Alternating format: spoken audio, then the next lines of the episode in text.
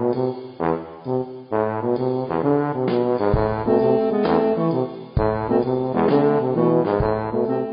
好，我是电商 Tony 陈，哎，Tony 救我。哦。啊，我现在服务在 CyberBees，CyberBees 我们是一家专做电商系统的公司，专门服务品牌商去做 OMO 线上线下整合。哦，啊，这不是今天重点。哈，啊，重点是呃，今天为各位带来哈，就是两个题目，第一个叫做大公司的小故事，第二个叫做小公司的大故事。好，这都是电商主题的故事哈，分别是我两个客户，无聊嘛，讲一讲别人的故事哦，比较好听。好。好来，哦，第一个电商大公司的小故事，大公司小故事，这个公司名字我也不能讲，因为我没跟他打合约，我不知道能不能讲他名字。但是重点是，呃，你一定有逛过他线下的门市，一定有哦。这个从我们学生时期就在逛，逛到现在。OK，好，那么我的这个客户啊，他有个，呃，他们家啊，一直以来啊，就是做实体生意的，而且他们实体生意啊，做街边店。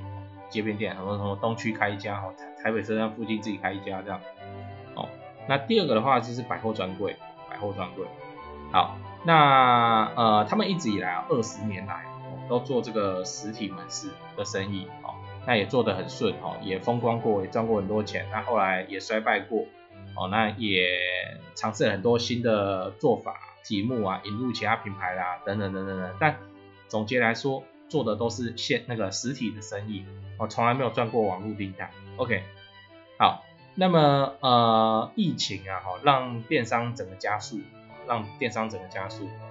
然后他们在这之前呢，就有小小布局了一下电商，哦，布局电商。那传统的实体生意做得好好的，干嘛布局电商？哈，有很大的原因是啊，第一个他们老板就想要转型嘛，这难得。那再来的话就是。实体生意哈，其实有个天敌哦，这个天敌叫什么？这个天敌叫晚上十点铁门拉下来，那你的订单就是等于零，啊，营收就是零啊，这没办法。然后过去二十年，不要讲二十年，你讲好几千年也是一样，你晚上门都关了嘛，那那你员工都下班，你怎么做营收？哦，所以这个晚上十点铁门拉下来，订单等于零，这叫天经地义的无可奈何哦。哦，那直到电商的出现，哦，那发现。我跟你讲，电商哦，其实那个大企业家看不上那个电商的营收了，他们看的比较像是电商其他的红利，比方说，哎，那透过电商，我晚上哦铁门拉下来之后，我一样可以有订单，他们想要做这个，哦，那个赚多赚少那个是后话，但是至少我在员工都下班了，我的那个收钱的通路还是持续运作嘛。OK，好，那他们就布局电商，那很幸运的就是找到这个我们家 CyberBees，去帮他们做电商官网这部分。好呃，直接讲成果哦，他们现在的那个电商营收啊，已经占了他们总营收的大概四成多，四成多，这个成长很快哦，从那个营收占三趴到到到十趴，到十五趴到二十趴，觉得差不多，哦，弄到现在超过三成到四成，这些钱呐，当然有少部分是什么实体门市的订单转到网络上，因为我我不用出门嘛，而且你家卖什么都知道，我就去逛哈。好，那呃更多的是这些钱以前怎么样，他都赚不到，他都赚不到，这是网络的客群，哦，网络上来的订单，以前是十点铁门拉下来，没有就是没有，哦，那透过电商的话，现在做得到这样的营收，哦，那现在营收表现还不错哈，每个月都是百万，哦，百万快接近千万的这个这个这个金额，OK，好，那这些钱以前赚不到，现在赚得到。对于他们这个电他们大公司来讲，这叫电商小故事哦。因为营收的大头，老实讲还是这个实体生意哦，实体生意撑得起来哦。它营收再怎样，还是比电商部整个加起来要大。OK，这是大公司里头的那个小故事，关于这个电商的布局哦，然后转型。那自然你尝到甜头之后，就会在电商中下更大的血本了。哦，因为我发现，哎呦，这个电商如果做出一个 SOP，啊，其实。其实那个获客成本有控制得住的话，那个表现都不错，哦，表现都不错，而且它经营起来很轻啊，非常的轻啊。我，你看我开一个街边店要多少钱？装潢要多少钱？租金要多少钱？养人要多少钱？那个实体的配货物流要多少钱？那电商呢？就是系统好了之后再加广告费，哦，广告费，哦，相较之下还是便宜的。OK，好，大公司的小故事，有没有赚到钱？有，哦，那赚到钱的那个营收大概每个月快要摸到那个千万，快要摸到千万。好，恐怖的事情来了，他们电商部几个人？他们电商部大概五个人，好，五个人，哦，就可以控一下。你看他要做多少专柜，多少街边店才有这样子营业额？好，那电商部五个人，东西都外包，那公司出货，搞得定哦，好，搞得定。这就是大公司哦，电商中的小故事。以前很小啊，现在这个电商部的营收很大嘛，所以备受重视。OK，讲完大公司之后，我们接下来说小公司的大故事。小公司的大故事，这个小公司有多小哦？这个就我客户啊，那我客户嘞，他本身啊，哦，本人啊，是一位职业妇女，哎，也不能讲职业哦，她没在上班，对，她她老公老公自己是开那个工程行，然后她就自己在家顾小孩干嘛这样。好，那我跟她比较熟了，因为。啊，他就都不知道，然后问很多。那我我也是难得遇到有人要听我分享这些啊，我啊我就跟他聊聊很久这样。我还记得我们开会第一次开会在板桥。好，那这个小公司，那当然是营业额增长起来，他去注册的一间小公司哦。他就是自己一个那个妇女哦。OK，那他怎样呢？他跟我分享他的故事，就是说哦，那个孩子上学之后也不用他管哦，那啊他就变得很无聊。哦，白天老公那里工厂也没什么事，他也帮不上什么忙，啊，就是很无聊。那很无聊的时候，家里那些朋友走来走去啊，哦，那职业妇女有一个，哎，这好，我不要讲职业妇女，就妇女啊，妇女有一个问问题跟现象，就是他们其实生活圈很狭窄。哦，那一场 demo 讲的好像好像好像心灵导师一样，他就跟我分享这些。好，他说他们生活圈很狭窄，啊，认识的人都这些，啊，不然就菜市场那些。哦，然后。no no no，啊，不约而同，很多朋友都开始做直销，就直销哦。然后那个直销啊，他以前也做过一阵子。那原因是什么？为了钱吗？其实也不是，她老公的工程行很赚钱他。就是就没朋友他。没朋友的话，那你直销的人都很好啊，都很好啊，然后就可以认识一堆人啊，就就哦约约你开会，约你去外面走走，约你去干嘛？我们约个咖啡厅这样，哦都很好啊。啊，这对他无聊的生活来说是一个。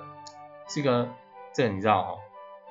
好，那啊他就进去做直销，那怎么做怎么不喜欢哦。那后来的话，他就出来想说他自己离开这直销这个环境哦。啊，刚好她老公的生意上遇到那个韩国客户，我也不懂，那做工程行怎么怎么韩国客户啊？反正就这样，那个韩国客户就说他们在韩国有代理很多牌子，然后问他要不要卖，那他可以接受就是少量的订单。反正你就用图嘛，图我都给你，那你就去卖。啊，如果有单的话，他从韩国寄来，小生意。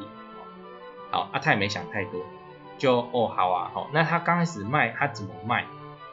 哦，他他就是妇女哦，就在家哦，那他也没有，他马上想到就是去开店，但是开店的成本高嘛，完了老公也不支持。好，那他想来想去哈，就用赖。哎，我跟你讲，赖的哈地位很特殊啊，赖就是上了年纪的朋友们。